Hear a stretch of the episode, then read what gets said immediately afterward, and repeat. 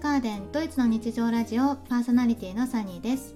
この番組はドイツ在住歴10年以上の私がシングルママ視点個人事業主視点からドイツ生活の気づきや子育てについて役立つ情報も織り交ぜながらゆるりとお届けしている番組です。皆さんこんにちはドイツからサニーです。皆様いかがお過ごしでしょうか？今日の配信はちょっと遅くなってしまいました。ドイツもぐんと冷え込んできてやっと冬到来っていう感じなんですけれども15年くらい前は11月というとどんよりした曇り空が続いて暗くて寒い1年で一番つまらない月だと思っていました。ここ数年はね地球温暖化の影響か太陽が顔を出す日も多くなって幸か不幸か暖かい日が増えました。さて今回の配信は最近日本とは違うなと思ったことがあったのでシェアしたいと思います。先週の配信は秋休みにちなんでシングル家庭の休日の過ごし方についてお話ししたのですけれども日本と違うなと思ったのは子供が16、7歳になると休暇にボーイフレンドと2人だけで例えば1週間の旅行へ行く子がまあまあいることです。日本も今年から変わりましたがドイツの成人も18歳なんですね。でも保護者の同意書があれば18歳以下でも1人で旅行へ行くことが可能です。これはね日本でも同じなんですけれども恋人やね友達とだけで旅行する子は日本ではあんまり聞かないかななんて思いました。どうなんでしょうね。ちょっと話が飛びますけど小さいお子さんが一人で日本に一時帰国させているご家庭もありますが航空会社の規定を守った上で実はね6歳から1人で飛行機に乗ることは可能なんです。話を戻して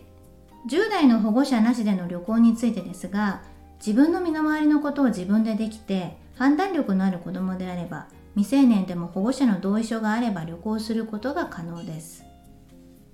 同意書には保護者と子供の個人情報旅行期間旅の目的を書きます。この書類は日本の JAF に相当するドイツ自動車連盟 ADAC のホームページからダウンロードすることが可能です。ダウンロード書類には片親だけで旅行へ行く場合のもう片方の親だけが記入する同意書やドイツ語英語またはドイツ語フランス語などなどすでに翻訳されたいくつかの種類の書類があるので行き先によってね選ぶことが可能です。我が家の場合は学校の修学旅行以外で1週間友達とだけで旅行へ行ったことがないのですが夏にね一人でアメリカ留学した時はシングル家庭なので念のために必要そうな書類を用意しました。先ほどの保護者の同意書に加えて娘の出生証明書のコピーこれには両親の名前が載っています。であとは同意書記載のパスポート番号を証明するために一応私のパスポートのコピーを用意しました。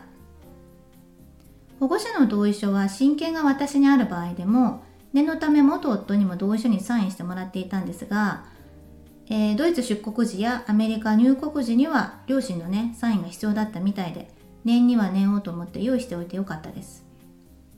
ちなみに離婚していなくても片親だけで日本一時帰国や国外旅行するご家庭はこのもう片方の親からの同意書を用意しておいた方が安心です。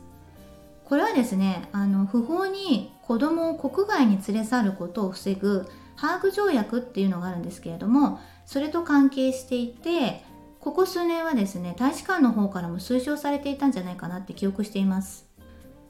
うーんでも未成年の彼氏彼女ボーイフレンドボーイえガールフレンドと子供がね旅行へ行くことについては親としてはもろもろと心配事があると思うんですよね。うん。ドイツでもね各ご家庭ごとに文化や価値観が違うので何とも言えないんですけれども